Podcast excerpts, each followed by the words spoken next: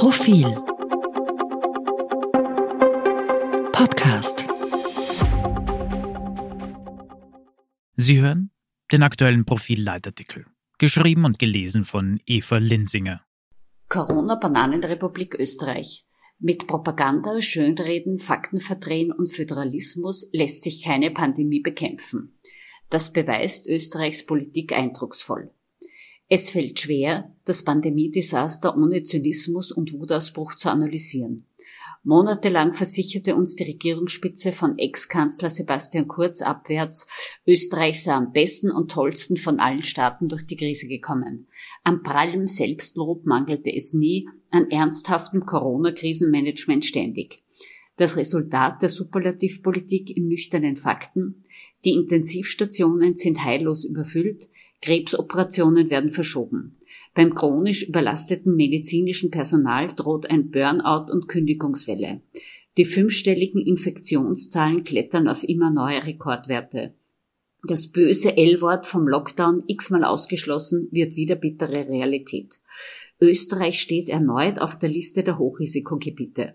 Tourismusministerin Elisabeth Köstinger kann getrost die 10 Millionen Euro teure Werbekampagne Winterliebe einstampfen. Höchste Zeit für einen schallenden Applaus für Österreichs Politik, die natürlich immer alles richtig gemacht hat. Und in der Corona-Krisenwoche gewohnt chaotisch reagiert. Kanzler Alexander Schallenberg prappelt unverständliche Sätze wie einen Lockdown soll es aus Solidarität mit den Ungeimpften nicht geben. Salzburgs Landeshauptmann Wilfried Haslauer reißt verächtliche Bruhaha-Witze über Wissenschaftler. Sein Kollege in Oberösterreich, Thomas Stelzer, vollzieht Corona-Bocksprünge. In Niederösterreich dauert die Auswertung von PCR-Tests bis zu 40 Stunden. Die Tests sind damit sinnlos. In westlichen Bundesländern macht das Impfen an Wochenenden Pause. Der Föderalismus zelebriert auf offener Bühne sein Scheitern. Die Bundesregierung agiert nicht besser. Statt gemeinsamer Auftritt regiert heilloses Durcheinander, der Kommunikationselan der vier Musketiere ist eingeschlafen, Gesundheitsminister Wolfgang Mückstein abgetaucht. Nun kommt ein Lockdown für Ungeimpfte.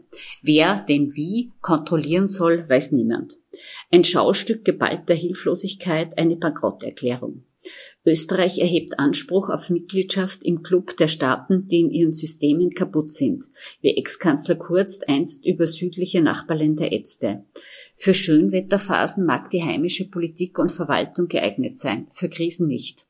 Aus verflixt gutem Grund wetterte der ansonsten ruhig analytische Komplexitätsforscher Peter Klimek angesichts der gesammelten Fehlleistungen, Österreich sei am Weg zur Bananenrepublik.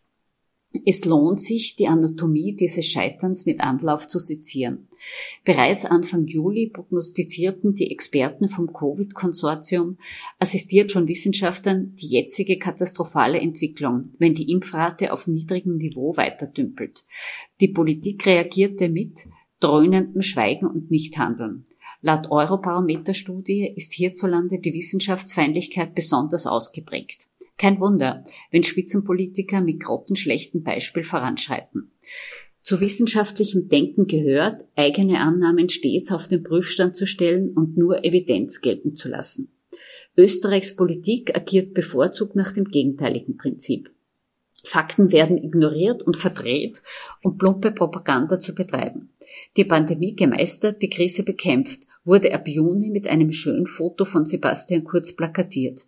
Diese Feelgood-Kampagne wollte sich niemand durch lästige Wahrheiten stören lassen. Den Wahlkampf im Impfschlusslichtland Oberösterreich sowieso nicht. Staaten wie Portugal oder Frankreich trieben im Sommer ihre Impfkampagnen beherzt voran. In Österreich übernahm niemand für die hochnotpeinlich niedrige Impfrate Verantwortung. Nicht der Kanzler, nicht der Gesundheitsminister, nicht die Länder. Wer es wagte, die Politik des Schönredens zu stören, wurde brüsk abgekanzelt. Als absurd geißelte Tourismusministerin Köstinger Anfang Juli die Wiener Landesregierung, die sich für strengere Corona-Testregeln entschied. Das wirkte schon damals lächerlich, passt aber zum Prinzip, mit Werf Showpolitik ohne Substanz zu betreiben.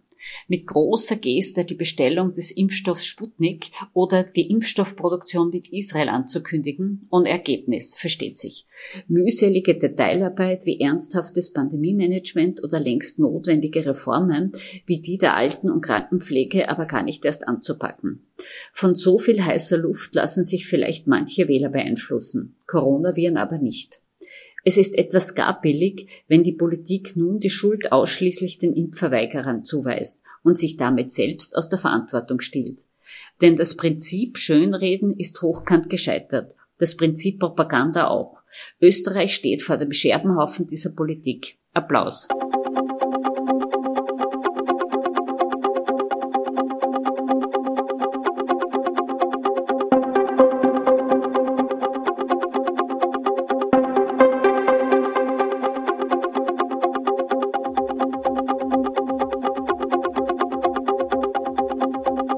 Mehr zum Thema auf Profil.at.